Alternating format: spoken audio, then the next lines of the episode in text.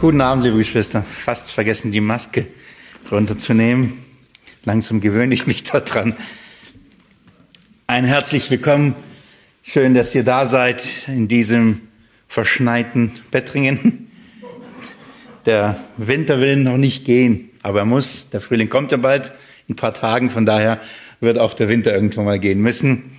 Schön, dass ihr hergekommen seid. Schön, dass ihr hier vor Ort seid, aber auch ähm, zu Hause seid. Und ähm, ich grüße euch und vor allem auch die, die zu einem äh, späteren Zeitpunkt irgendwo mal die Bibelstunden auch dann nachhören werden. Ich habe vor ein paar Tagen eine liebe Mail bekommen, eine, eine schöne Nachricht bekommen. Eine, ein, ein Bruder aus der Schweiz schrieb mir, und bedankte sich für, für den Dienst, bedankte sich für die Bibelstunden, Predigten, Seminare und bat dann um eine Zeichnung, von der ich, wo er dachte, dass ich sie hier mal gezeichnet habe. Beim, beim Nachhören hat er wohl gedacht, da habe ich was gezeichnet und ob ich sie, ob ich sie habe. Und dann sagt er, schrieb er, er wird wahrscheinlich die Predigt jetzt vom Sonntag erst in zwei Jahren hören.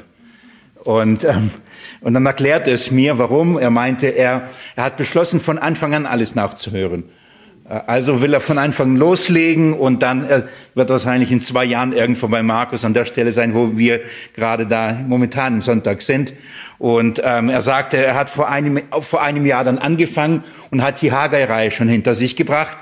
Und jetzt hat er angefangen, Petrus äh, nachzuhören. Erster Petrusbrief parallel das Altes Testament, Altes Testament Seminar und dann auch ähm, äh, Markus Evangelium an, angefangen. Und so hat er gestartet. Und als ich das so las, und freut, mich, freut es mich natürlich. Und dann dachte ich, dass es genau das ist, was wir gerade im zweiten Petrusbrief behandeln. So das, was ich bei ihm da gesehen habe und was er mir geschrieben hat, diese, ähm, diese Haltung, das ähm, habe ich gedacht, er, er bringt die notwendige Selbstdisziplin auf, um in der Erkenntnis Jesu Christi und in der Erkenntnis des Evangeliums zu, äh, zu, zu wachsen. Also er bringt diese Disziplin auf und ja, hängt sich da rein, nimmt sich die Zeit, bleibt dran. Und das hat mich natürlich sehr, sehr gefreut, ähm, dass das diese Wirkung hat. Wir sind jetzt gerade in Vers 6 und, und, und haben in der letzten Bibelstunde uns gerade mit dieser Selbstdisziplin be, ähm, beschäftigt, die notwendig ist, ähm, damit wir in unserem Glauben oder damit wir in unserer Erkenntnis wachsen, brauchen wir diese Selbstdisziplin. Und so wollen wir heute noch einmal uns diesen Punkt uns anschauen, da wir in jeder Paarung ähm, zweimal die, über die gleichen Dinge, also über, jeweils über diese Dinge nachdenken können. So ist in, der, in dieser dritten Paarung ähm, Selbstdisziplin beziehungsweise Enthaltsamkeit ähm, mit, verknüpft mit der Erkenntnis. Und in dem vierten Paar ist die äh, Enthaltsamkeit, die Selbstdisziplin geknüpft an das Ausharren. Und bevor wir uns diese, diese Beziehung des, ähm, der Selbstdisziplin, der Enthaltsamkeit mit dem Ausharren anschauen, möchte ich mit euch noch ähm, einmal die, äh, die Disziplin anschauen aus der Perspektive in der gegenseitigen Wirken mit der Erkenntnis. So, das ist, was ich mit euch vorhabe. Und dass der Herr uns das äh, schenkt. Ähm, lasst uns beten, stehen wir dazu auf. Und wer möchte, darf sehr gerne laut beten. Ich werde dann mit einem Gebet abschließen. Jesus Christus, mit dankbaren Herzen kommen wir zu dir, weil wir wissen, Herr, dass du gerne gibst. Wir beten darum, dass du heute Abend auch uns reichlich von deiner geistlichen Nahrung gibst, die unser Leben, die unser geistliches Leben ernährt, die unser geistliches Leben stärkt. Herr, wir, wir brauchen deine geistliche Nahrung, um fest zu werden, fest zu bleiben in deinem Wort, fest zu bleiben in dir, fest zu bleiben in dem Evangelium. Und so bitte ich dich auch für diese Bibelstunde heute Abend, Herr, dass sie zum Segen wird. Für all die, die heute hergekommen sind, die die nötige Disziplin aufgebracht haben, für all die, die zu Hause sich die Zeit nehmen, weil sie nicht hier vor Ort sein können, und für all die, die später das nachhören, Herr, segne sie reichlich, segne sie reichlich beim Hören, Herr, und lass Frucht entstehen dadurch. Wie gut, dass ich das dir anbefehlen darf. Wie gut, dass du das wirkst nicht meine Worte und nicht die, die Rede oder sonst irgendwas, sondern durch deinen Geist geschehen Dinge. Und du vermagst allein das zu schaffen, Leben, Glauben, Hoffnung. All das, das, das, das vermag ich nicht. Und wie gut, dass du das tun kannst und dass du das tun willst, Herr, und ich dich darum bitten darf. So, in diesem Glauben, in diesem Vertrauen befehlen wir uns dir und diese Bibelstunde an. Amen. Dann dürft ihr schon den zweiten Petrusbrief aufschlagen, Kapitel 1, Vers 6 ist es der, mit dem wir uns gerade beschäftigen. Einige Paarungen gibt es schon, gibt's ja innerhalb von diesem Vers. Die dritte Paarung, die, die wir uns angeschaut haben, ist die Erkenntnis und die Enthaltsamkeit. Und die vierte Paarung ist schon dann die Enthaltsamkeit und Ausharren. Also wir haben die, somit die Mitte dieser, dieser Paarungen leicht überschritten. Es sind ja sieben, von daher so ganz mittig ist nicht. Ähm, aber wir, wir haben schon einiges geschafft. Die Disziplin, wenn ich das jetzt die, das so bezeichnen, eben die Selbstdisziplin, die Selbstbeherrschung, die Selbstkontrolle, die in, in meiner Übersetzung als Enthaltsamkeit übersetzt worden ist, ähm, mit dieser Disziplin, ähm, die hat etwas mit der Erkenntnis zu tun. Oder diese, diese beiden, Erkenntnis und Selbstkontrolle, Selbstdisziplin, sie gehören in, in der Paarung zusammen. Lass uns ganz kurz nochmal diesen logischen Gedankengang aufgreifen und ähm, vielleicht in der Form, dass ich euch so Fragen stelle und ihr im Geiste vielleicht auch lauter, aber halt durch die Maske hindurch äh, mir eine Antwort gebt. Und so, so, so können wir uns geschwind äh, prüfen, wie viel haben wir verstanden, wie viel ist davon hängen geblieben, können wir diesen Gedankengang noch, ähm, kennen wir ihn, haben wir ihn gelernt, haben wir ihn verstanden. In, damit unser Glaube zunimmt, damit unser Glaube wächst und damit wir in, in unserem Glauben Frucht äh, der Heilsgewissheit ähm, erfahren und erleben, was braucht es als erstes dazu? Ich, ich höre gerade das voll laut in eurem, alle in eurem Herzen das sagen. In diesem Raum ist ja das leiser. Aber ich vermute, ihr habt gerade alle gesagt, es braucht die innere Motivation und die Fähigkeit, das Gute und das Gott wohlgefällige und vollkommene tun zu können. Das ist, was der Petrus als Tugend bezeichnet, richtig? Habt ihr das alles? Ich, ich bin froh darüber, ja, dass ihr das alles so gut könnt. Also, es braucht diese Tugend. Was braucht es, damit wir in, dieser Tugend zunehmen? Was braucht es, damit diese innere Motivation und Fähigkeit in uns noch mehr zunimmt und größer wird? Jawohl, es braucht die richtige Erkenntnis. So damit die Tugend zunimmt, braucht es nicht nur irgendeine Erkenntnis, es braucht die Erkenntnis des Vaters und des Sohnes in, in Jesus Christus. Es braucht die Erkenntnis des Evangeliums, was der Vater im und durch den Sohn für uns getan hat. Dieses Evangelium braucht es. Was braucht es, um dann ähm, in, in dieser Erkenntnis wachsen zu können, damit wir eine innere Kraft und Motivation haben und der Glaube Frucht bringt? Was braucht es dazu? Und da sind wir in der letzten Bibelstunde. Es braucht die Enthaltsamkeit. Enthaltsamkeit in dem Sinne von der Selbstbeherrschung. Enthaltsamkeit in dem Sinne von der Disziplin. Richtig? Könnt ihr mir soweit folgen? Das ist kein komplizierter Gedankengang, aber das ist es, wie Petrus uns da hineinnimmt, damit die Frucht in unserem Leben, die Frucht in unserem Glauben, die Frucht der Heilsgewissheit in unserem Glauben also zunimmt. Diesen Punkt der Enthaltsamkeit, der Selbstkontrolle, der Selbstdisziplin, haben wir ähm, in der letzten Bibelstunde miteinander intensiver angeschaut, was das bedeutet, sind wir aber noch nicht ganz fertig geworden. Und von daher möchte ich dann noch einmal da, da anknüpfen und somit aber auch schon zugleich äh, in die vierte Paarung hineinkommen. Denn die vierte Paarung, wie gesagt, besteht ebenfalls aus Enthaltsamkeit und dann Ausharren.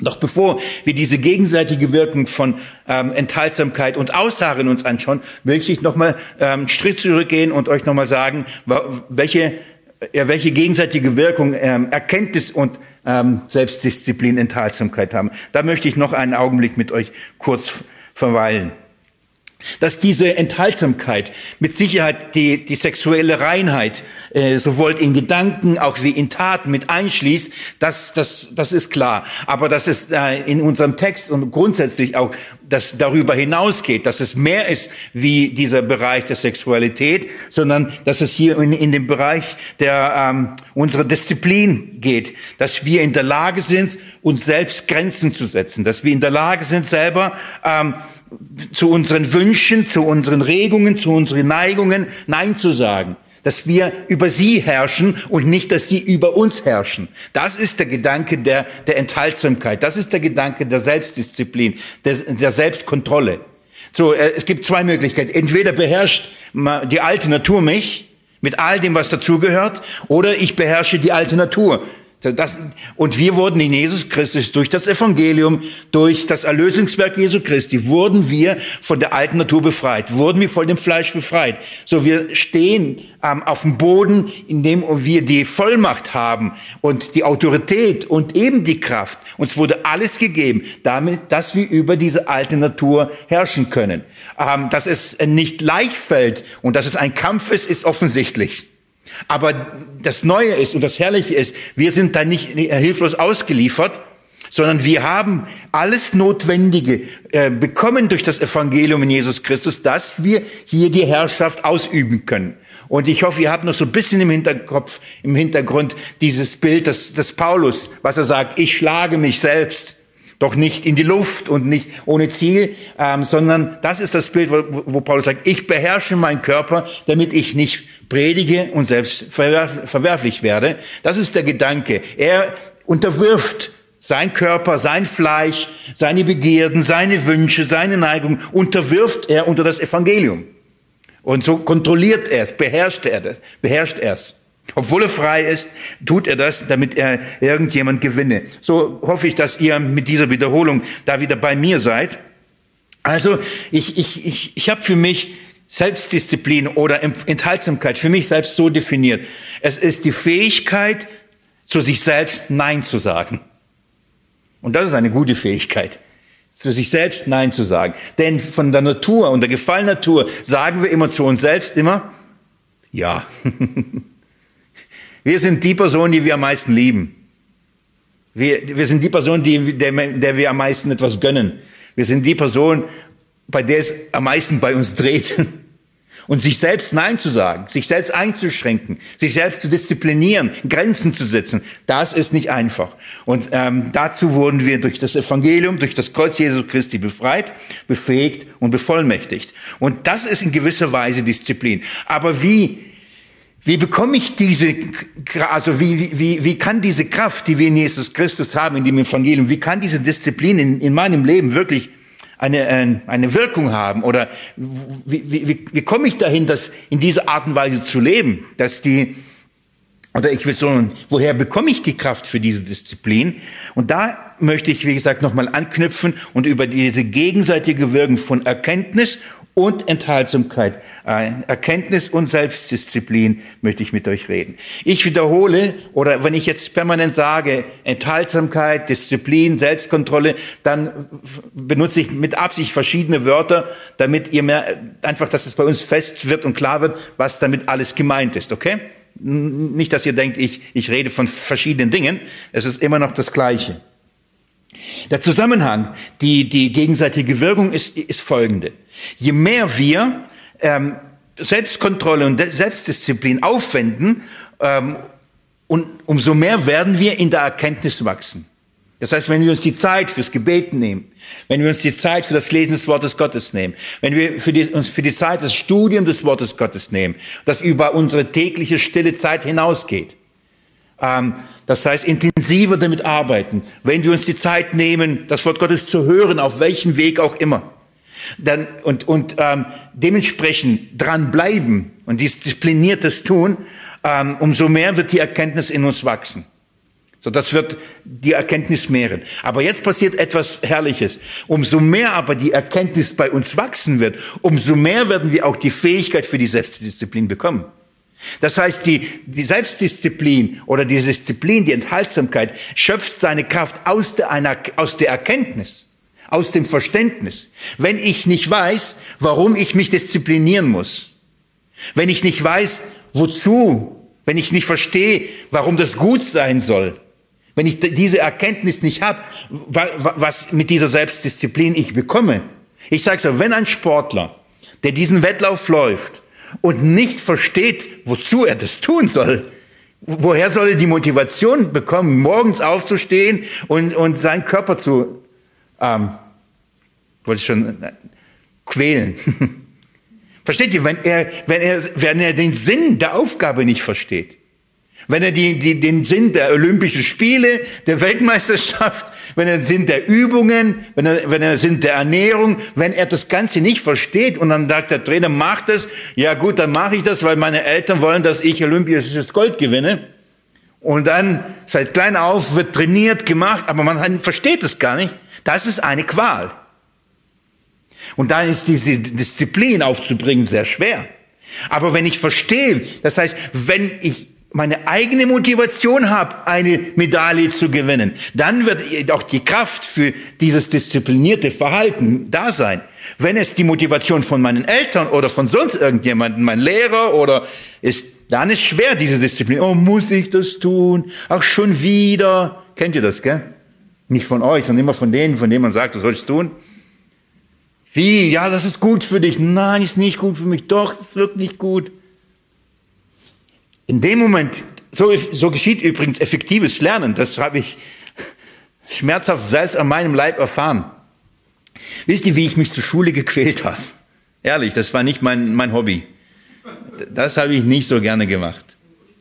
Ich habe mich nur auf zwei Dinge gefreut. Sport und Kunst. Von den anderen wollte ich nichts wissen. Musste halt durch. Und dann, was sagen die Lehrer? Das brauchst du später für deinen Beruf. Da habe ich gesagt, ich will Künstler werden. Dazu bringen Mathe. Ich habe es nicht verstanden und gequält und die Eltern und allem. Das, ja, man muss es tun. Ich kann mich erinnern, dann habe ich eine, eine Ausbildung angefangen. Ebenfalls. Es war nicht so. Ich habe halt gemacht, muss halt Geld verdienen, gell? Da war die Motivation ein bisschen größer. Könnte ich selber zu McDonalds fahren.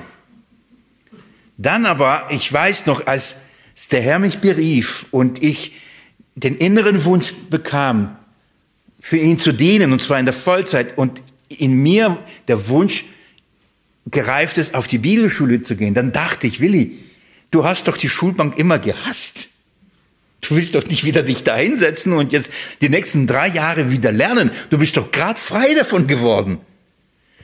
Und aber diese, diese, das, was ich vor Augen hatte, meine innere Motivation, Jesus zu dienen, das Wort Gottes zu studieren, war so groß. Ich habe es mit großer Freude getan. Und wenn wir die Aufgaben bekommen, ich kann mich noch erinnern, wir haben die Aufgaben bekommen, lies diese und diese Bücher. Und dann wurde gemeckert, oh, das ist doch viel zu viel. Und ich, ich guck, dann habe ich die, wirklich meine Mitstudenten gefragt, warum seid ihr hier? Ihr seid doch freiwillig, ihr zahlt doch Geld dafür, dass ihr hier seid. Das ist doch ein Vor, also in mir war die innere Motivation, weil ich wusste, warum ich das tue. Und ich, kann, ich habe das Lernen auf eine Art und Weise kennengelernt. Vorher kannte ich es nicht. Ich wollte selber das lernen. Und auf einmal habe ich das gerne getan. Nicht, weil ich es musste. Alles vorher musste ich. Das habe ich selber gemacht. Dafür habe ich mich selber entschieden. Und diesen, diesen Wunsch bin ich nachgegangen, Jesus Christus besser zu verstehen und das meine ich, wenn, wenn wir die Erkenntnis in uns wächst, was wir in Jesus Christus sind und haben, dann wird es, oder andersrum, wenn wir das Ziel vor Augen bekommen und dieses Ziel vor Augen in uns herrlich ist und wir uns auf, die, uns auf dieses Ziel hin freuen, dann wird uns auch in uns die Motivation größer, die Selbstdisziplin aufzubringen, dieses Ziel zu erreichen. Wenn aber dieses Ziel wir nicht vor Augen haben, wenn wir dieses Ziel nicht sehen, es nichts mit uns macht, in uns keine Freude, keine freudige Erregung, wie wir in dem Psalm am, am, am, Sonntag gelesen haben, mit einer freudigen Unruhe bin ich in das Haus Gottes gegangen. Wenn das nicht da ist, dann woher sollen wir die Disziplin aufnehmen, zu gehen, aufzustehen und so weiter? So, das, und damit aber das da ist, muss die Erkenntnis wachsen. Und so bedienen sich einander. Das ist eine gegenseitige Wirkung. Je mehr ich erkenne, Nee, je mehr Disziplin ich aufbringe, umso mehr erkenne ich. Je mehr ich erkenne ich, umso mehr Kraft und Motivation bekomme ich für Disziplin. Ist eine herrliche Sache, oder? Eine herrliche gegenseitige Wirkung, die wir, die wir hier haben. Welche Erkenntnis also brauchen wir, damit wir in unserer Disziplin Fortschritte machen können, damit wir in dieser Disziplin zunehmen und das uns leichter fällt. Ich möchte euch nochmal bemühen, heute ein paar Bibelstellen. Und zwar die erste ist unmittelbar vor unserer Nase, Nochmal, schaut mal Vers 3. Welche Erkenntnis brauchen wir, damit wir in uns die Disziplin, Disziplin zunehmen kann? Vers 3. Da seine göttliche Kraft uns alles zum Leben und zur Gottseligkeit geschenkt hat, durch die Erkenntnis dessen, der uns berufen hat. Welche Erkenntnis muss sich zunehmen, muss zunehmen und wo müssen wir, was müssen wir mehr verstehen? Dass seine göttliche Kraft uns wirklich alles zum Leben und zur Gottesfurcht geschenkt hat. Die, die Erkenntnis, darüber sprachen wir, dass wir beschenkt sind. Das ist, oder dass Gott uns alles zur, zur, Verfügung gestellt hat. Das ist nicht das, worauf ich heute hinaus möchte. Ich möchte euch einen, einen Aspekt vor Augen malen, nämlich folgendes, dass Gott uns wirklich reich beschenkt hat. Er hat uns alles gegeben. Ähm, der Gedanke ist folgendes. Warum fällt uns der Disziplin so schwer? Weil mit der Disziplin ähm, ein Effekt eintritt, nämlich Enthaltsamkeit, nämlich auf Dinge zu verzichten. Wenn ich mich dafür entscheide, das Wort Gottes zu lesen und mich da hinein zu investieren, dann passiert Folgendes. Dann habe ich, muss ich mich gegen andere Dinge entscheiden.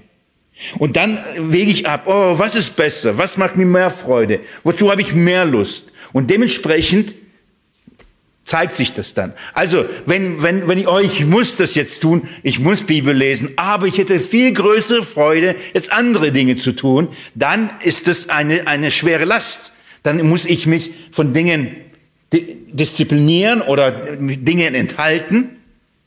Wenn ich also permanent das Verständnis habe, mein geistliches Leben ist so, wenn ich die Bibel lese, wenn ich mit dem, mit dem Wort Gottes mich beschäftige, wenn ich mich mit Gott beschäftige, wenn ich mit dem Glauben mich beschäftige, um es zu mehren, dann bedeutet das, ich werde verlieren. Dann bedeutet das, ich, ich komme zu kurz. Dann bedeutet das, ich, ich komme nicht auf meine Kosten. Dann bedeutet das, ich werde auf so viele Dinge verzichten. Ich muss ehrlich sagen, dieses Bild hatte ich früher ähm, als, als, das, äh, als das Bild des Christseins. Christsein bedeutet auf dieser Welt einfach alles zu entbehren. Man darf nichts, man hat nichts, man äh, und ähm, und dann äh, irgendwann im Himmel wird's halt besser. Dieses Bild hatte ich vor Augen, das habe ich in irgendein Buch gelesen, dass ein Autor das so beschrieb. Das Christsein ist für viele wie in zu engen Schuhen laufen. Man zieht die, die, die Zehen zusammen läuft sich Blasen ein, aber ist besser als barfuß. Weil barfuß dann auf Steinen und unbequem und so weiter. Also das ist Christsein. Es ist unbequem. Es ist, es, es engt ein, es drückt, es reibt, es macht nicht so Spaß. Aber was soll's? Als wir noch in Russland waren, haben wir so Schuhe geschenkt bekommen. Und dann war es egal, ob sie mir genau gepasst haben. Dann hat man angezogen, Zehen angezogen, Hauptsache Schuhe. Zumindest halt solche. Egal, Hauptsache, ist, ist, das, das, ist das das Verständnis? Wenn, wenn, wenn wir Jesus nachfolgen, wenn wir das Evangelium leben, dann ist es halt, ich darf dann das nicht, dann ist Enthaltsamkeit, oh, dann fehlen alle meine Freuden des Lebens und meine Wünsche, die gehen flöten. Diese Erkenntnis, diese oder dieses Verständnis, diese Einsicht wird uns nicht die nötige Motivation und Kraft geben für Selbstdisziplin. Im Gegenteil, dann werden wir diese Selbstdisziplin nicht aufbringen können. Welche Erkenntnis aber wird das in uns mehren? Das Verständnis, dass, dass wir eigentlich in Jesus Christus, dass wir eigentlich reich beschenkt sind. Versteht ihr, dass wenn wir uns disziplinieren und das Wort Gottes zum Beispiel lesen und darin wachsen wollen, dann ist es weit mehr, was wir da bekommen, als das, was wir, wo wir uns enthalten. Wir werden mehr profitieren als das, wo wir verlieren werden. Wenn ich das erkenne, wenn ich das begreife, was ich eigentlich in ihm habe und bekomme, dass es in keinem Verhältnis zu dem steht, was, wo meine Entbehrung sein wird. Mit den Worten des Paulus zu sprechen. Wenn ich, dass die Zeiten, dass die Leiden der jetzigen Zeit in keinem Verhältnis zu der zukünftigen Herrlichkeit stehen werden, wenn ich das verstehe, dann bin ich bereit, Disziplin aufzubringen und, und die Selbstverleugnung diesen Weg zu gehen, weil ich weiß, ich kriege einfach mehr. Wenn ich das nicht glaube und nicht verstehe, dann ist der Preis zu hoch und dann werden wir uns die Disziplin nicht notwendigerweise aufbringen können.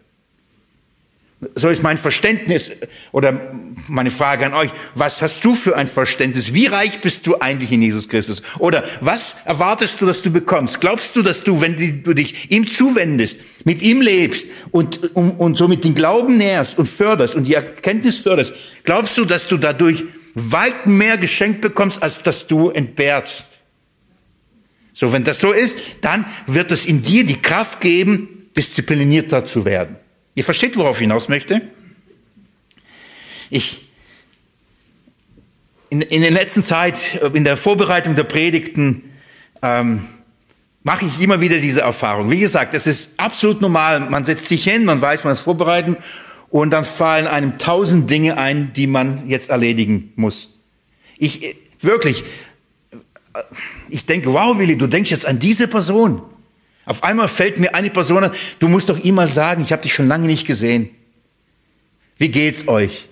Und ich denke, hey, wieso denke ich das nicht drei Stunden später? Da fällt sie mir nicht ein, diese Person. In dem Moment fällt mir, und ich denke, das ist doch ein, wäre ein guter geistlicher Dienst, ihn jetzt anzurufen, anzuschreiben, sagen, hey, ich denke an euch. Darum liegt bei mir auf dem Schreibtisch so ein Stapel Post-its. Nennt man sie so? Diese Kleberzettel. Und sobald ich das, so einen Gedanken habe, schreibe ich mir Punkt, Punkt, Punkt anrufen.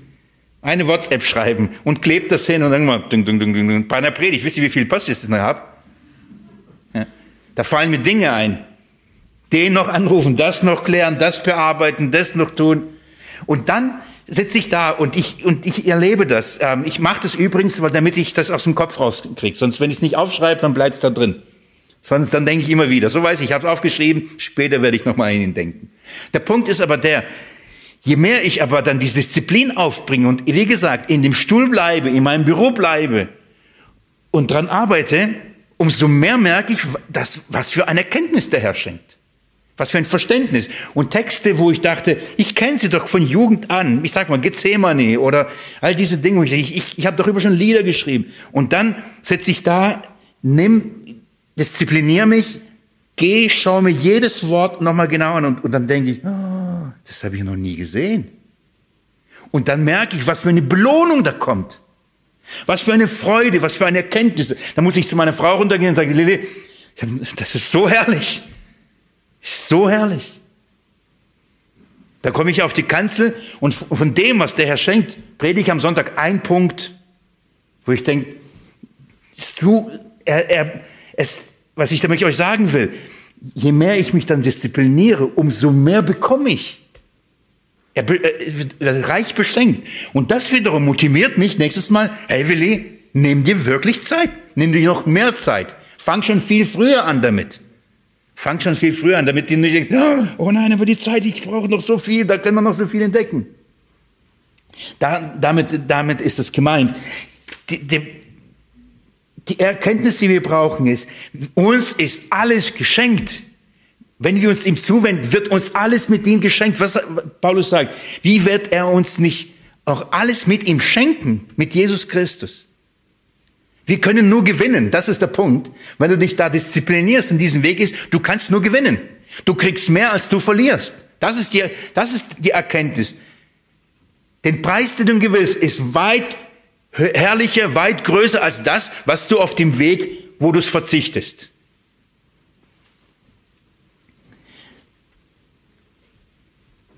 An, ich, vielleicht so ausgedrückt. Was wir bekommen, steht in keinem Verhältnis zu dem, zu, zu dem, wo wir, was wir verzichten.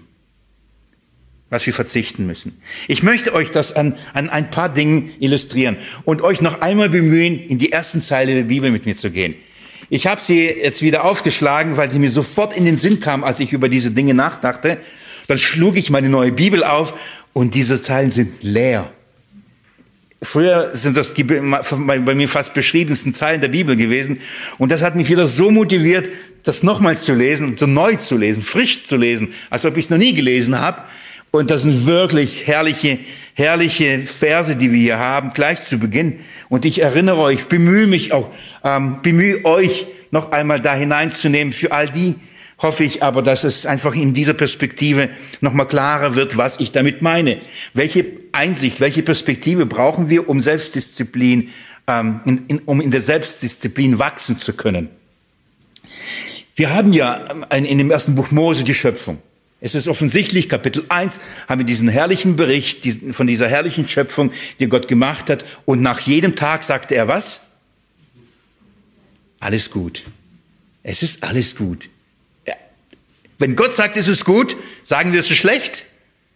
Kann es nicht schlecht sein. Es ist gut. Und dann schuf er den Menschen. Und dann sagt er, sehr gut.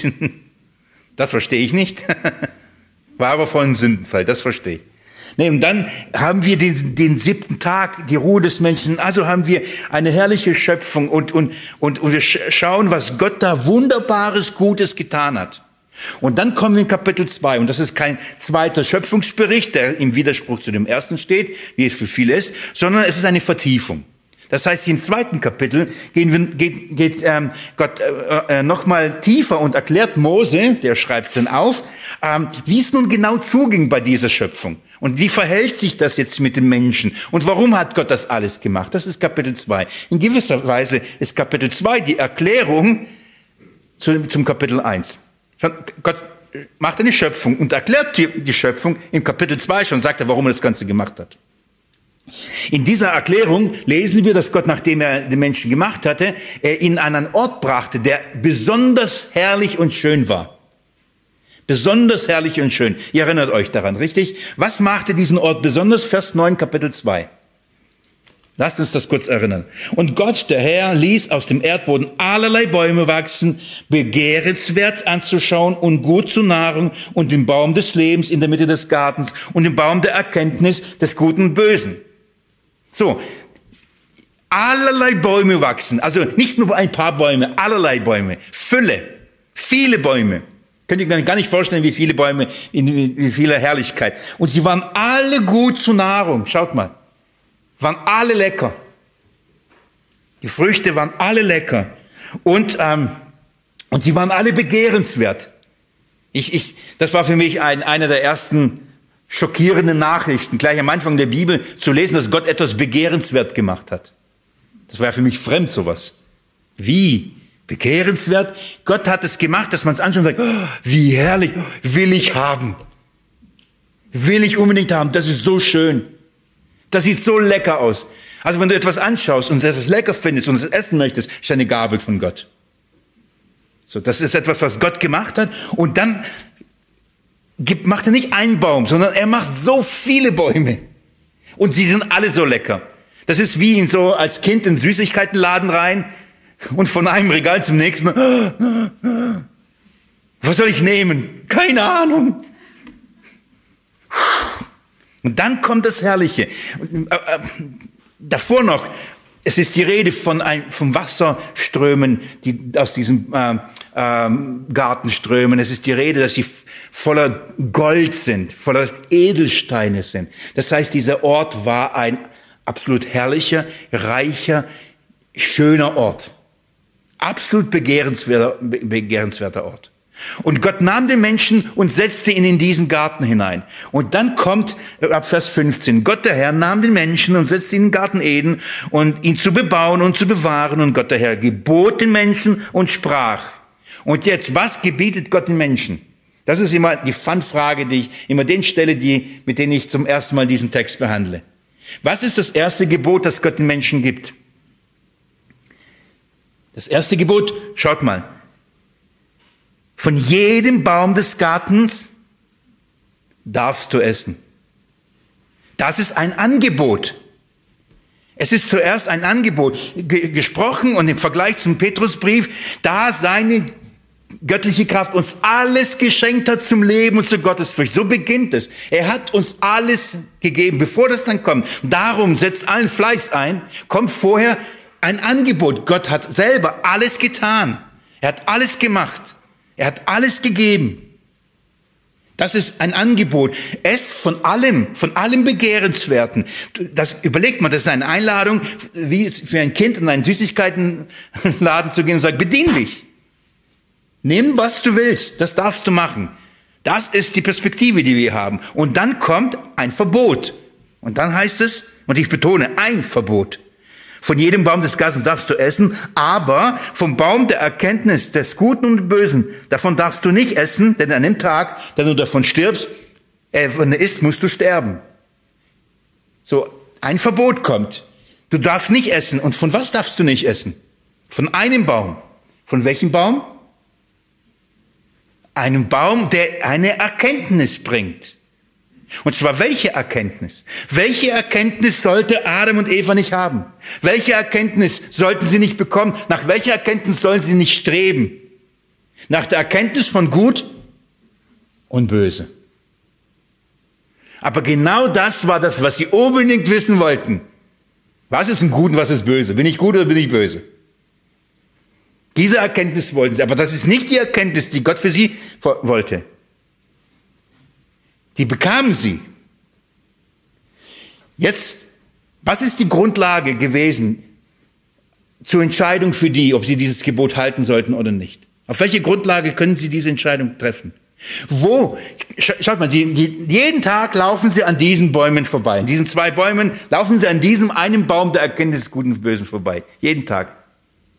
Und dann kommt diese Schlange mit all ihrer List, der Teufel, der Satan, die alte Schlange, der Drache.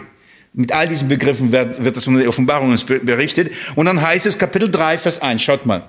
Und die Schlange war listiger als alle Tiere des Feldes. Jetzt kommt eine List, jetzt kommt eine Versuchung, jetzt kommt eine Erprobung.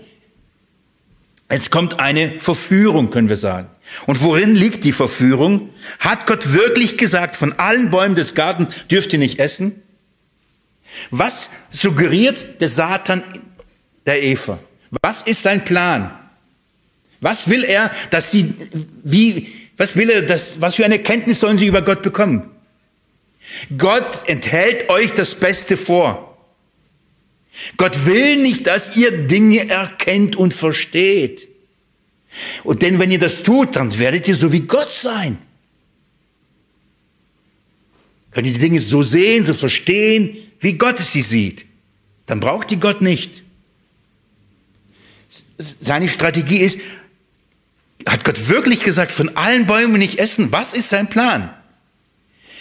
Eva, guck mal, wenn du Gott nachfolgst, was darfst du nicht essen? Was ist, was sagt der Satan? Von allen Bäumen. Was hat Gott gesagt? Von einem Baum. In welchem Verhältnis steht alle Bäume dann zu einem? Versteht ihr, was ich meine? Und die Verführung, die Versuchung ist die, aus dieser Disziplin, jeden Tag an diesen Baum zu gehen, vorbeizugehen und nichts zu essen, die, die Motivation, die eigene Antrieb resultiert woraus? Wenn es heißt, das ist der leckerste und das ist das Beste, was du je haben könntest und genau das darfst du nicht haben, dann ist die Motivation und die Versuchung, dann will ich's haben. Aber wenn meine Erkenntnis, mein Verständnis darin beruht, das ist ein Baum von Tausenden und er ist genauso lecker wie alle anderen, da gibt's keinen Unterschied. Gott ist so gut zu mir. Er hat nur gesagt, nur einen Baum darf ich nicht essen. Aber stattdessen hat er gesagt, von allen anderen darfst du essen. Teufel, was willst du von mir? Was ist besser? Was glaubst du? Weißt du, wie privilegiert ich bin? Weißt du, wie gut Gott zu mir ist? Er hat gesagt, er hat allerlei Bäume gemacht und hat sie mir alle angeboten, hat sie mir alle gegeben und hat sogar ein, ein, ein Angebot gemacht und sogar ein Gebot gemacht. Ich muss essen von dem. Hat mich dazu verpflichtet, es zu genießen. Und nur von dem einen Baum. Und du sollst sagen, du willst meinen, Gott ist schlecht zu mir? Du willst sagen, Gott mag mich nicht, liebt mich nicht, enthält mir was vor. Hey, mach mal die Augen auf. Komm mal mit. Schau mal, dieser Baum darf ich essen. Gut? Schau mal, diesen Baum darf ich auch essen. Willst du mal probieren? Willst du mal probieren, wie gut der schmeckt? Willst du mal sehen, wie, wie herrlich der ist? Die Perspektive, die Erkenntnis, was wir in ihm haben, was wir in ihm bekommen, das entlarvt die Versuchung und gibt die Motivation zu sagen, nein, dann esse ich nicht von dem. Schau mal, in welchem Verhältnis steht das zu dem hier allem. Aber wenn ich denke, dass dieser eine Baum weit herrlicher, begehrenswerter, schöner ist als alle anderen Bäume, dann klar. Dann ist klar. Dann werde ich nicht die notwendige Disziplin haben, nicht von diesem Baum zu essen. Was für ein Verständnis habe ich von Gott, dass das Leben, das er mir anbietet, in Fülle er sagt, komm zu mir. Und was bietet, was, was bietet Jesus uns an? Leben in Fülle. Strömen des lebendigen Wassers. Den ewigen, herrlichen Geist Gottes in uns. In welchem Verhältnis steht es zu was weiß ich in dieser Welt? In welchem Verhältnis, Verhältnis steht die Kindschaft Gottes? Anteil an der göttlichen Natur. Zu irgendwelchen Dingen, die wir uns in dieser Welt dann eben entsagen müssen. In welchem Verhältnis steht es? Wenn du sagst, was habe ich von dieser göttlichen Natur? Dann verstehe ich, dass du keine Disziplin aufbringen kannst. Ich sage so, wenn das Linsengericht für dich leckerer ist als das, der zukünftige Segen, dann wirst du nicht die Disziplin aufbringen. Absolut klar. Absolut klar. Das Bild, was wir haben, schaut mal mit mir nochmal Vers 5. Sondern Gott weiß, dass in dem Tag, da ihr davon esst, eure Augen werden, auf, werden aufgetan werden und ihr sein werdet wie Gott, erkennen Gutes und Böses. Und jetzt Vers 6. Und die Frau sah, dass der Baum gut zu Speise und dass er eine Lust für die Augen und dass der Baum begehrenswert war. Nur nebenbei, das will ich jetzt nicht vertiefen, das ist die dreifache Umschreibung der Liebe zur Welt im Vergleich zur Liebe zu Gott aus dem 1. Johannes Kapitel 1, nee, Kapitel 2, Vers 16, glaube ich. Lust der Augen, also Begierde, Hochmut des Lebens, das, das sind diese drei Versuchungen, die, die hier da beschrieben sind, finden wir hier. Damit hat er die Frau schon damals gelockt und sie zum Fall gebracht. Der Punkt ist aber der, ich, ich, ich, deswegen, ich habe es mir nochmal wieder in meine neue Bibel reingemalt. Hier steht es, allerlei Bäume, alle begehrenswert, alle gut zur Nahrung. Und die Frau sieht, oh, der Baum ist gut zur Speise, gut zur Nahrung und begehrenswert. So what? Wo ist der Unterschied? Das ist das Gleiche. Der Baum ist nicht mehr begehrenswert, nicht, nicht weniger. Das ist genau das Gleiche. Die Versuchung und der Fall des Menschen und somit dann Mangel an, an innerer Motivation und Kraft, diszipliniert, sich selbst Grenzen zu setzen, zu sagen, nein, ich esse nicht. Sich selbst zu sagen, nein, ich gehe nicht diesen Lust der Augen und der Begierde und all diesen Dingen, ich gehe nicht hinterher, resultiert aus einem falschen Erkenntnis Gottes, aus, aus dem Versuch, dass der Satan es geschafft hat, der, der Eva Gott so schlecht madig zu machen, dass Gott ein missgönnender Gott ist, ein Gott, der ihnen nichts gönnt und das Beste vorenthält. Diese Erkenntnis hat sie dazu gebracht, eben keine Disziplin aufzubringen. Als Gott gesagt hat, du sollst nicht essen, denn an einem Tag musst du sterben, konnte diese Drohung ihnen helfen? Nein, ich sage euch warum. Weil Adam und Eva nicht wussten, wie Sterben ist. Woher sollten sie das wissen? Sie hatten doch keine Erlebnis. Oh ja, stimmt, bin schon mal, schon mal gestorben, so gestern. War echt schlimm. Lieber nicht noch einmal sterben. Mein Nachbar ist schon mal gestorben. Diese Trauerfeier war, ich will es nicht haben. Er hatte keinen Vergleich. Er wusste nicht, was Tod bedeutet. Das heißt, seine Motivation, seine Motivation, diszipliniert Gottes Gebot zu halten, lag nicht in dem Verbot und, und der Androhung von Strafe. Seine Motivation war in dem Erkennen und Wissen, was Gott schon alles Gutes getan hat. In der Liebe zu Gott ist die Motivation. Liebe Geschwister, das ist der Unterschied. Der Baum der Erkenntnis steht für Strafe. Und Strafe ist keine Motivation, diszipliniert zu sein. Wehe, du bist das. Das vermag uns nicht zu disziplinieren. Dann sagt Gott, ich habe, wo ist noch Platz auf eurem Rücken von den manchen Peitschenhieben? Wo, wo soll ich noch dreinschlagen? Wo, wo ist noch eine freie Stelle? Es bringt nichts. Kein Hieb, kein Schlag, keine Drohung macht euch disziplinierter bringt nichts. Man kann das nicht aus Menschen austreiben. Ich liebe den Spruch von, von Georg Müller. Kennt ihr den Georg Müller, den weisen Vater, der so viel Zeit für die Kinder und glaubt mir, er, hat tausende von Kindern waren in seinen Häusern und das waren nicht alles lammfromme Kinder. Die haben bestohlen und alles Mögliche. Gibt es herrliche Geschichten. Und dann hat er hat immer Folgendes gesagt: Wenn du ein Kind nicht zurechtweisen kannst, dann, dann lieb ihn zurecht. Das war seine Strategie. Lieb ihn zurecht. Und das hat oft wirklich Frucht gebracht. Zurecht lieben, nicht zurechtweisen. Und ähm, das ist die Ausgangssituation. Ab da ändert sich, da, je nachdem, was für ein Gottesverständnis man hat, wird man dementsprechend die Motivation haben, ihm nachzufolgen oder eben die Motivation nicht haben, ihm nachzufolgen, beziehungsweise ähm, Nein zu sich selbst, Nein zu seinen Begierden, Nein zu seinen Verlangen, Nein zu seinen Neigungen zu sagen. Ich möchte euch das an einem herrlichen Beispiel zeigen.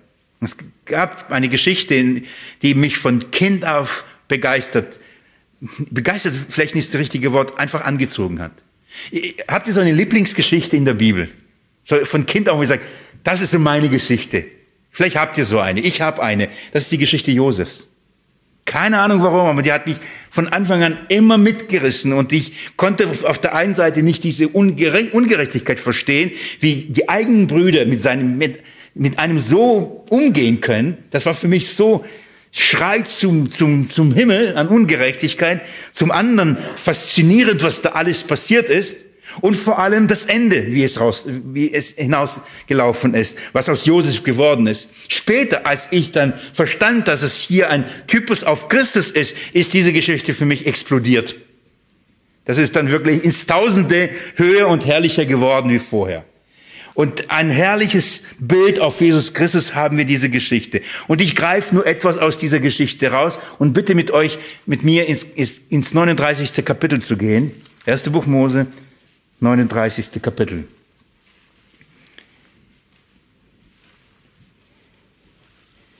Josef wird verkauft von seinen Brüdern als Sklave. Ich, wenn ich euch das sage, hoffe ich, dann klingelt es bei euch und ihr wisst, Christus wird von seinen Brüdern verkauft. Von Judas für 30 Silberlinge, ein Preis eines Sklaven. Das sind die permanent die Parallelen. Warum? Weil, weil der Vater ihn besonders liebte. Ja, so, all diese Parallelen, wir verstehen sie mittlerweile, wie die herrlich unseren Herrn Jesus Christus verkündigen. Und jetzt möchte ich euch etwas zeigen, woher Jesus seine Motivation aufgebracht hatte, diszipliniert den Weg zu gehen und Nein zu sagen zu den Versuchungen, die er permanent erlebt hatte. Was hat ihn angetrieben? Woher hat er die Kraft gehabt, zu sich selbst Nein zu sagen, sich selbst zu verleugnen und zu sagen, nicht mein Wille, sondern dein Wille geschehen? Woher hat er die Kraft gehabt? Woher diese Disziplin? Diesen Weg kontinuierlich, konstant durch, durchzugehen. Hier bekommen wir ein Schatten und ein Bild, ein, ein Typus Geschichte, die uns erklärt, woher Jesus das hat. Kapitel 39 nehme ich euch ein bisschen hinein. Wir sind schon an dem Punkt, wo Josef verkauft wurde und vom Potiphas, das ist ein Kämmerer, das sei, ähm, von dem Pharao, ein hoher Beamter, einen hohen Stellenwert von, von, von ihm. Ähm, Potiphas hat äh, Josef, Potiphar, Potiphar hat Josef gekauft und ihm in sein Haus gebracht. Und jetzt möchte ich auf euch auf ein paar Dinge kurz hinweisen und die restliche Zeit etwas von dieser Herrlichkeit euch zeigen. Schaut mal mit mir Vers 2, da heißt es. Der Herr aber war mit Josef und er war ein Mann, dem alles gelang. Ich habe immer wieder und ich, das waren die erste Lektion hier bei unserer Gemeinde, dass ich sage, wenn wir solche Geschichten anschauen, dann gucken wir nicht den Helden Josef an und sagen, wow, so sein wie Josef, so diszipliniert wie Josef sein. Nein, nein. Der Grund, warum Josef das tat, was er tat, und in der Art und Weise handelte, war warum? Der Herr war mit ihm. Der Herr war mit ihm. Das ist der Schlüssel. Das ist der Schlüssel zu dieser Geschichte. Und es gelang ihm alles. Und alle, glückselig der Mann, der folgt nicht im Rat der Gottlosen und so weiter. Und es gelingt ihm, richtig? Psalm 1. Das haben wir hier. Es gelingt ihm. So wie unserem Herrn alles gelang. Warum? Der Vater war mit seinem Sohn. Er segnete ihn. Und der, der, der Potiphar, der merkt das. Das ist kein dummer Mann und merkt, alles, was Josef tut, gelingt. Auf ihm liegt der Segen des Herrn. Und das versteht sogar ähm, Potiphar. Und, und das heißt, Vers ähm, 3, als nun sein Herr sah, dass der Herr mit ihm war, nicht, dass Josef so ein genialer Mann war. Er sagt, oh Josef, du hast voll drauf. Das, was du machst, ist so genial. Du fasst was an und es wird zu Gold. Nein, nein, er, er begriff, der Herr mit ihm war und dass der Herr alles, was er tat, in seine Hand gelingen ließ. Das ist die Perspektive. Der Grund, warum Josef das tat und es gelang, war, der Herr war mit ihm. Und der Potiphar merkt, also wenn der Herr mit ihm ist und ihn segnet, hey, dann muss ich am besten alles ihm geben. Das war absolut eigensinnig. Ist ja verständlich, oder? Also wenn der Herr ihn segnet, egal was er anfasst, zu Gold wird, dann gebe ich am besten alles ihm, damit alles zu Gold wird. Das macht er. Und so gab er ihm wirklich alles. Und dann heißt es, ab, ich lese ähm, Vers 4 weiter, und da fand Josef Gunst in seinen Augen und er bediente ihn persönlich. Und er bestellte ihn über sein Haus und alles, was er besaß, gab er in seine Hand. Natürlich, es sollte wachsen, es sollte gesegnet sein. Also hat Josef, der verkauft wurde, der ein Sklave ist, alles in seine Hand bekommen in diesem Haus. Und es mehrte sich und das Segen, äh, der Segen kam und das heißt sogar in Vers 5, und es geschah, seitdem er ihn über sein Haus bestellt hatte und über alles, was er besaß, da segnete der Herr das Haus des, äh, des Ägypters um Josef willen. Nun nebenbei, das ist der Grund, warum diese Welt noch gesegnet wird. Und mancher Betrieb so gesegnet wird. Und manche Firma gesegnet wird. Warum? Um deren Willen auf den der Herr den Segen legt. Und jeder Chef wäre blöd und wäre dumm, wenn er keine Christen anstellen würde. Er wird sich dem Segen Gottes entziehen. Wird die Welt das begreifen, wird die Welt das begreifen, hättet ihr kein Problem mit Jobsuche. Ja. Aber der Punkt ist, der Herr muss mit euch sein. Wie das ist, verstehen wir, in Jesus Christus ist er das. Okay, das ist die Ausgangssituation. Und jetzt schaut mal. Jetzt kommt aber in diese Ausgangssituation, in diese Grundlage eine Versuchung. Und je, je, je mehr der, der Potiphar an Josef seine Vorteile sah, nämlich dass der Herr ihn segnete, umso mehr sah die Frau von Potiphar die Vorteile an Josef und sagt, dachte, der ist ein hübscher Mann. Sie hat sich in ihm regelrecht verliebt. Nein, die, die, die, die war besessen von ihm. Und ab Vers 7 heißt es, es geschah nach diesen Dingen, da warf die Frau seines, seines Herrn ihre Augen auf Josef und sagte, liege bei mir. Er aber weigerte sich und sie sagte zu ihm, der Frau, zu, äh, und er sagte zu der Frau des Herrn, also sie, sie verführt ihn. Sie verführt ihn immer wieder. Lieg bei mir, lieg bei mir. War nicht einfach für diesen jungen Mann. Es war ein junger Mann. Und dann kommt die Frau, noch die Frau des Chefs und verführt ihn. Und jetzt schaut mal. Wir wissen, dass er widerstand. Gell? Das jetzt für euch keine neue Erkenntnis gleich. Wir sagen, was? Die Geschichte kennen wir. Ihr werdet nicht überrascht sein. Josef hat nicht mit ihr geschlafen. Was vielleicht für uns sogar die Überraschung ist, woher hat das die Motivation und die Kraft gehabt, ihr zu widerstehen? Und jetzt schaut mal, was da steht. Und das ist herrlich. Er aber weigerte sich und sagte zu der Frau seines Herrn, siehe, mein Herr kümmert sich um mich. Nichts bei mir, äh, äh, Entschuldigung, siehe, mein Herr kümmert sich um nichts bei mir im, Haus, äh, bei mir im Haus und alles, was er besitzt, hat er in meine Hand gegeben. Er selbst ist in diesem Haus nicht größer als ich und er hat mir gar nichts vorenthalten. Was ist seine Perspektive? Oh, wieso hat er so eine hübsche Frau und ich nicht?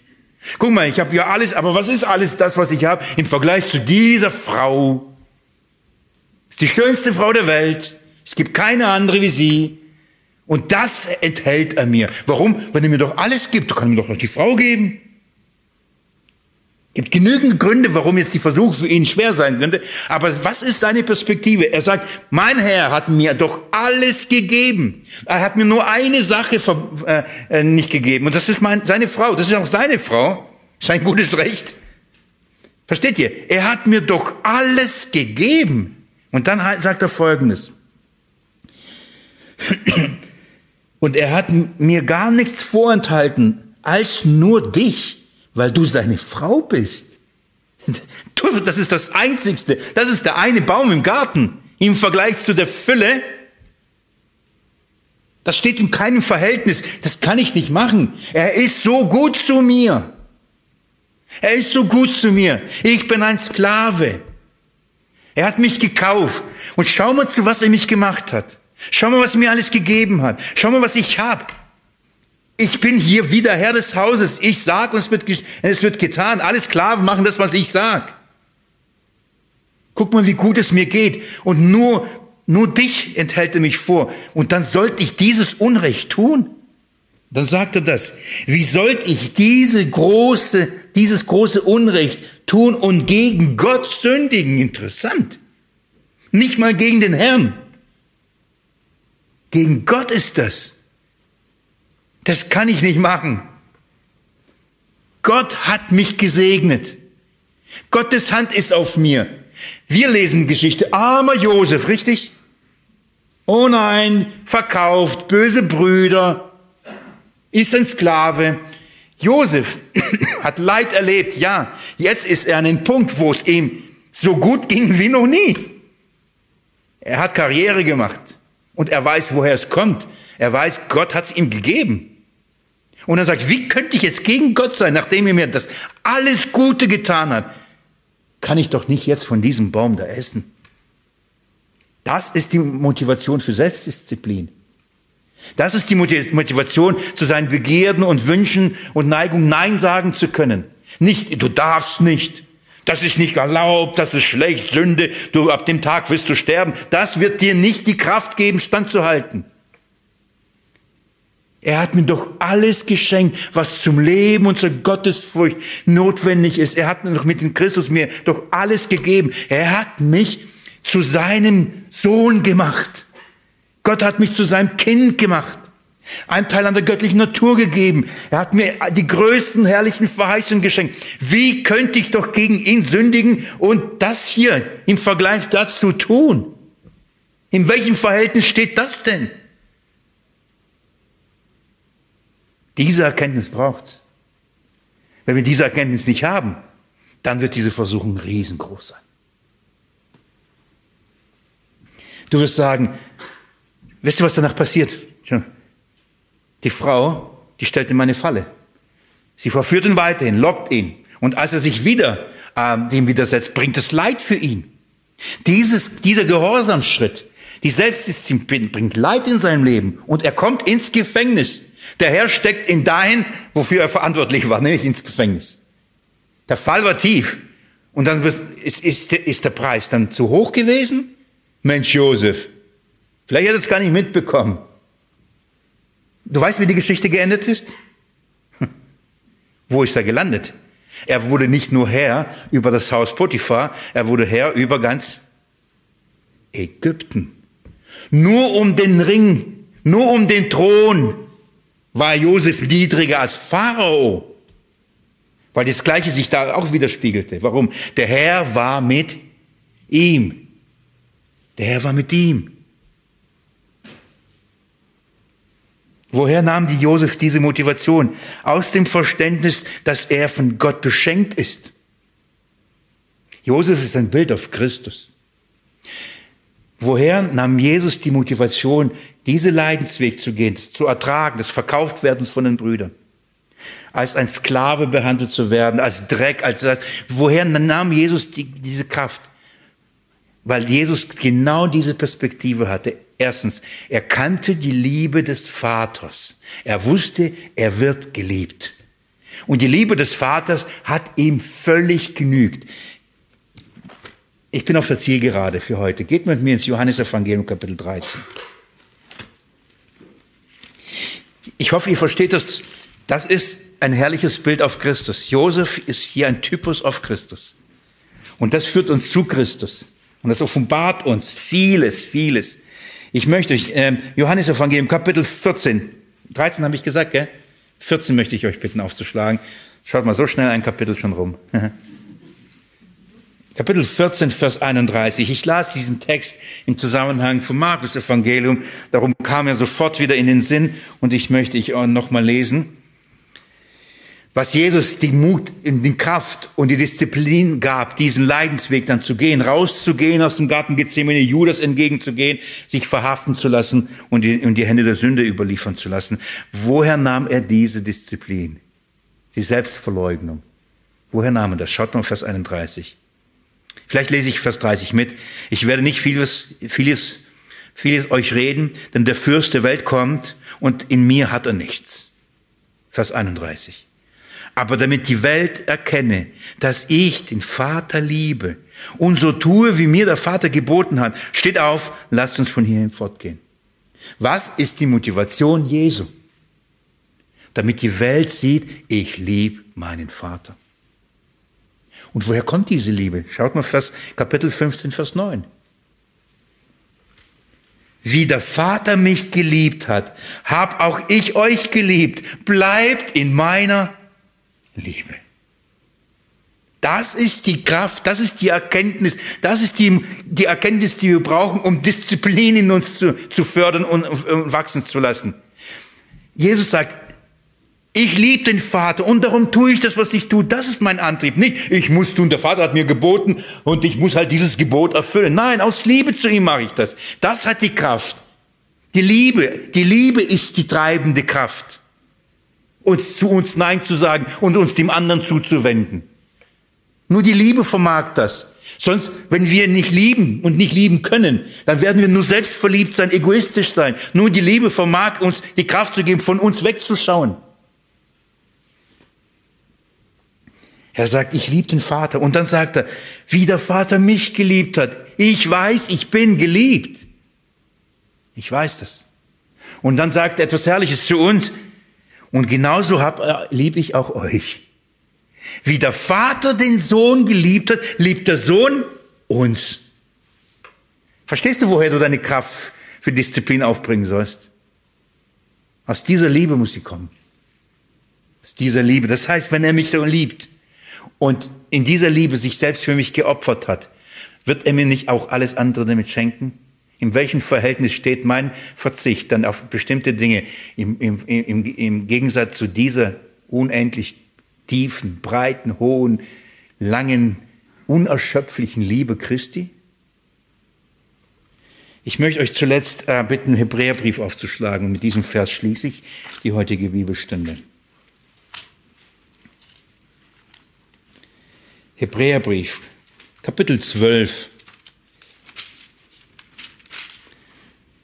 dieser Perspektive wollen wir den Bereich der Selbstkontrolle, der Selbstdisziplin, der Enthaltsamkeit abschließen und ab der nächsten Bibelstunde uns das Verhältnis von Selbstdisziplin zum Ausharren anschauen und vor allem mit dem Fokus auf das Ausharren. Da beschäftigen wir uns mit diesem Wort, mit der Bedeutung und auch mit diesem Konzept in der Bibel. Das heißt, wir werden uns dann uns anschauen, was kann Disziplin noch fördern. Und das hat was mit Aussagen zu tun.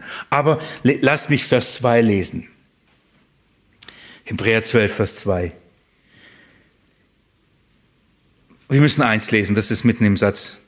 Deshalb lasst uns, auch uns, da wir eine so große Wolke von Zeugen um uns haben. Jede Bürde und die uns so leicht umstrickten Sünde ablegen und mit Ausdauer laufen den von uns liegenden Wettlauf. Das ist die nächste Bibelstunde, okay? Das, da reden wir von dieser Ausdauer.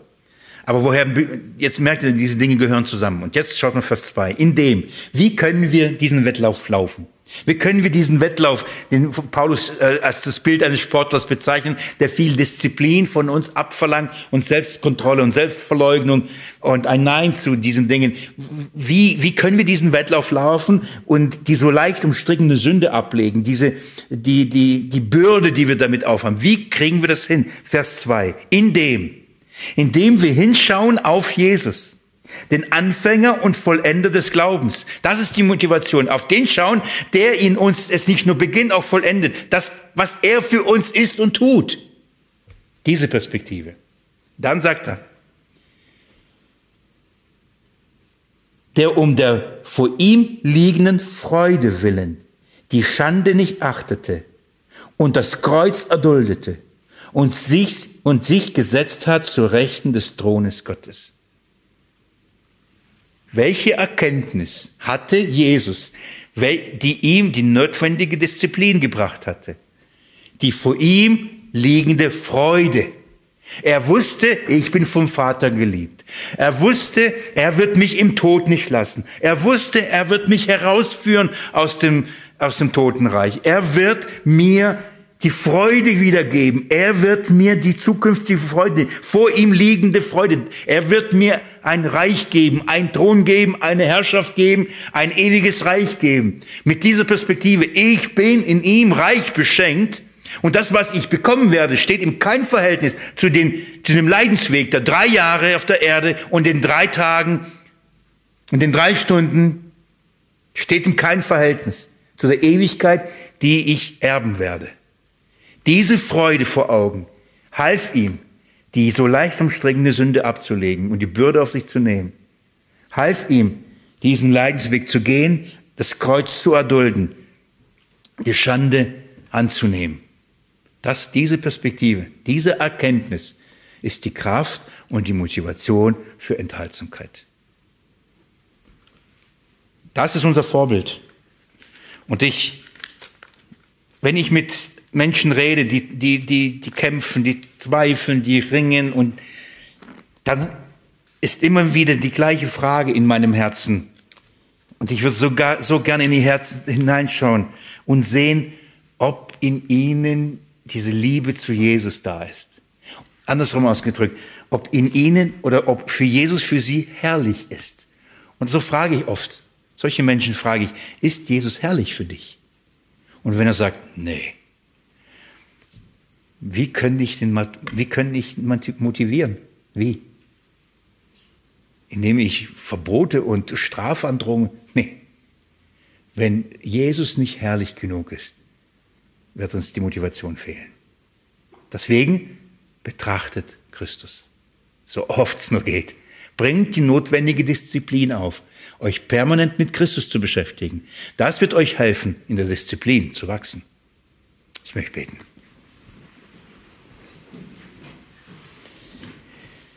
Und dir einfach vom Herzen Danke sagen für all den Reichtum, den wir in Jesus Christus haben. Für dieses Evangelium, das in Jesus Christus wir zu der Fülle Gottes gebracht sind. Was für eine herrliche Nachricht. Und mein Gebet ist, Jesus, für mich und für meine Geschwister, dass du in uns diese Erkenntnis mehrst und dass wir tiefer und tiefer gelangen in die Erkenntnis deiner Liebe, in der Erkenntnis deiner selbst, damit wir erfüllt werden zu dieser ganzen Fülle Gottes, dieser Fülle der Liebe Christi zu uns und in uns, Herr, damit das unsere Kraft, das unsere Motivation für Fleiß, für Disziplin, für Prioritäten setzen, für all das, für Enthaltsamkeit, damit das genug ist, dass es für uns genug ist. Mein Gebet, Herr, an diesem Abend in deinem Namen. Amen.